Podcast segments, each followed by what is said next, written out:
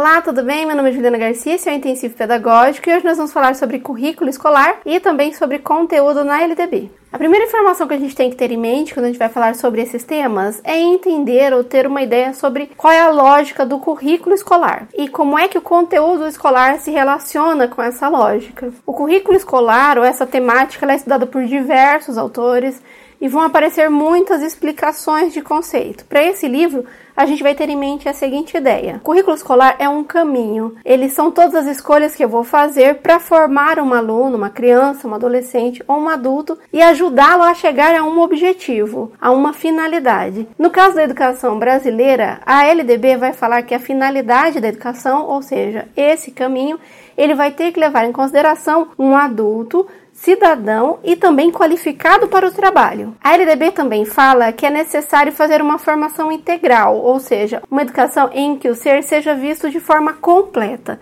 E como é esse ser completo, segundo a LDB? É uma pessoa preparada nos seus aspectos físicos, cognitivos e socioemocionais. Então, para que eu chegue a esse cidadão qualificado para o trabalho com todas essas características, eu farei algumas escolhas. A educação nacional ela fez as suas escolhas, ela faz as suas escolhas de tempos em tempos. E o que nós vamos falar hoje é sobre quais foram as últimas escolhas. Quando a gente fala sobre o currículo, sobre as áreas, ele vai se destacar dentro da legislação o artigo 35 e 36, que é quando ele fala sobre os conteúdos básicos, aquele que todo mundo tem que saber, e também sobre os itinerários formativos. Ou seja, dentro de toda a ciência, todas as áreas que eu posso estudar dentro da ciência, a LDB vai focar, ou a legislação educacional vai focar na linguagens e suas tecnologias, e aqui não estamos falando somente de língua portuguesa, estamos falando de língua portuguesa, língua estrangeira, também arte e educação física. Todas elas são formas de linguagem, formas de expressão. Ele também vai falar em matemática e suas tecnologias,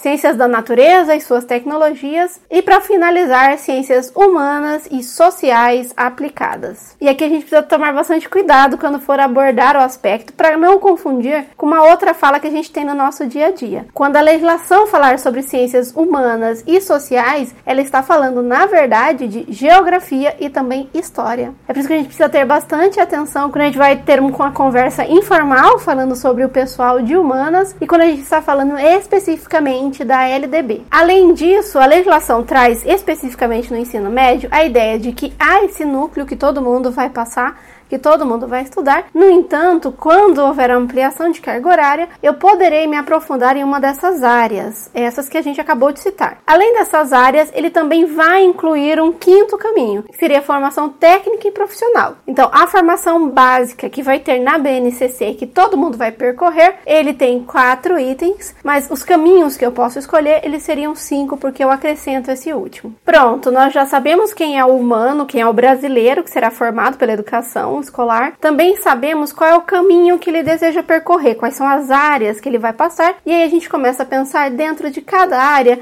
exatamente o que vai ser ensinado, quais são os conteúdos que serão ensinados. A LDB também vai trazer informação. A primeira é o que a gente tem em mente quando a gente vai ensinar esses conteúdos e especificamente quais são esses conteúdos. E a LDB vai falar que a gente deve ter em mente a difusão de valores fundamentais ao interesse social, aos direitos e deveres dos cidadãos, de respeito ao bem comum e à ordem democrática. Ele também vai falar em consideração ao educando dentro das instituições, ou seja, uma preocupação com a localidade. Vai falar que nós temos que ter sempre em mente a orientação para o trabalho, já que e ele também vai citar um item bem curioso, que é a promoção do desporto educacional e apoio às práticas desportivas não formais. Então, em todo o conteúdo, em todo o currículo escolar, todas as disciplinas, eu tenho que ter em mente essas duas informações. Quando ele fala sobre ensino médio, aí há algumas características específicas e é por isso que ele traz um novo artigo mais algumas informações. No ensino médio, então, além dessas características que a gente já visualizou, o conteúdo terá que ter em vista os princípios científicos e tecnológicos e também os, os conhecimentos de formas contemporâneas de linguagens. Então, tu, todo tipo de linguagem mais atual, o conteúdo também terá que ter em vista. A partir dessa concepção do que a gente tem que ter em vista, ou que o conteúdo deve levar em consideração, a LDB define o que é obrigatório, que todo mundo tem que estudar e o que não é obrigatório, no caso, o que é facultativo. Como obrigatório, a lei vai citar português, matemática, mundo físico, mundo natural, realidade social, realidade política, história e cultura afro-brasileira e indígena, arte e educação física. Lembrando que a educação física ela é obrigatória, mas há alguns casos em que eu não sou obrigado a fazer, que é quando eu trabalho seis horas ou mais, quando eu tenho filho, quando eu tenho mais de 30 anos, quando estou fazendo prestação de serviço militar ou portadores de afecções congênitas ou adquiridas, que basicamente são estados graves de saúde. Sobre os conteúdos obrigatórios, ele também vai trazer mais uma informação específica do ensino médio. Então, tudo que a gente conversou até agora é obrigatório em toda educação básica: educação infantil, ensino fundamental e ensino médio. E o que será obrigatório, o que será ou que deverá ser observado especificamente no ensino médio? Ele vai reforçar novamente a obrigatoriedade de educação física e arte, mas ele vai incluir sociologia e filosofia, além de informar como deverá ser procedido o ensino de língua inglesa. Segundo a legislação educacional, a língua estrangeira adotada pelo Brasil é o inglês. E aí, em um segundo momento, depois que eu ofereci o inglês, eu posso oferecer uma outra língua que preferencialmente seria o espanhol. Além do conteúdo obrigatório, a lei também vai falar sobre os conteúdos facultativos, que basicamente são dois, o que a gente pode incluir como dois. O primeiro deles, que é uma inclusão recente da LDB, ele é um ensino religioso. O que isso quer dizer na prática? Que mesmo que eu matricule meu filho em uma escola religiosa,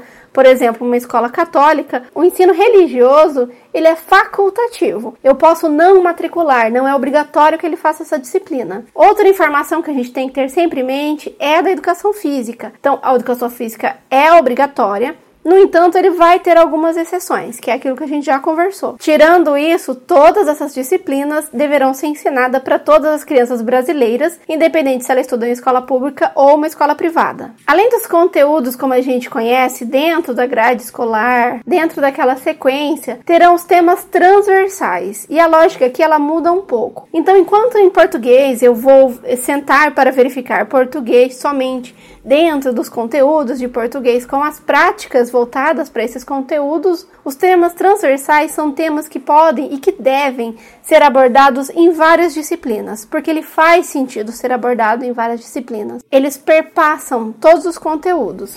Então, por exemplo, um dos temas transversais é educação alimentar e nutricional. Dentro desse conteúdo, faz sentido que eu aborde em língua portuguesa, eu posso abordar também os nutrientes em ciências, educação física, o professor também vai abordar esse conteúdo. Em geografia, eu posso abordar alimentação saudável a partir de um contexto ou de uma localidade que trabalha de forma agrícola. Então, os temas transversais vão sempre trazer essa ideia de que eu devo trabalhar e explicar de forma mais complexa esse conteúdo. A LDB ela vai trazer mais dois temas, ela vai deixar claro dois temas, que é o direitos humanos e prevenção de todas as formas de violência contra a criança e o adolescente, ou seja, todas as disciplinas e todos os professores deveriam abordar de alguma forma a legislação educacional que a gente encontra dentro do Estatuto da Criança e do Adolescente e também vai falar em símbolos nacionais. Então são esses três assuntos, esses três temas transversais que a LDB vai citar de forma mais prática ou que a LDB vai citar de forma explícita. No entanto, existem vários temas transversais e existe um documento próprio para a gente verificar quais são esses temas. Por hoje, a gente precisa lembrar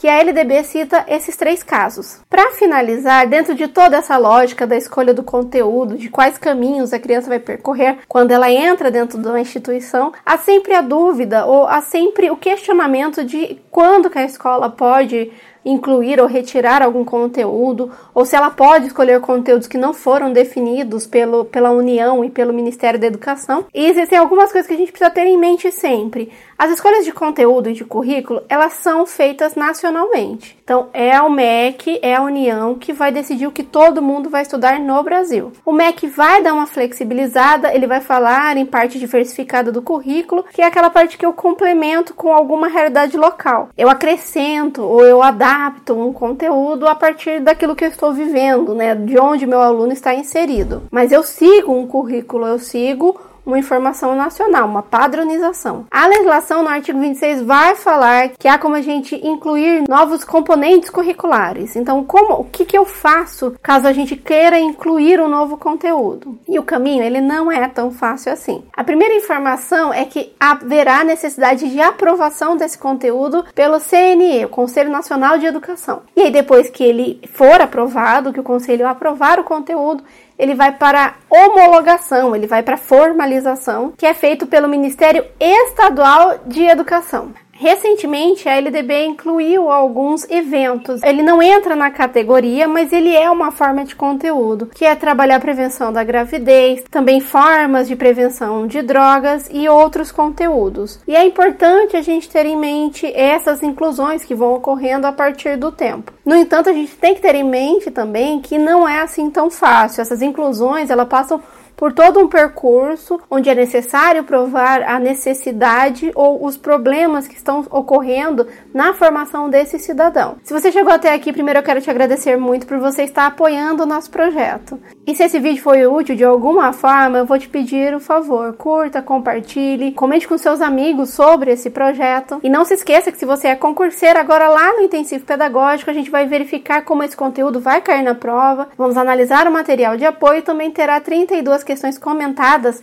para você treinar bastante e gabaritar na próxima prova. Por hoje é só, um abraço e até a próxima!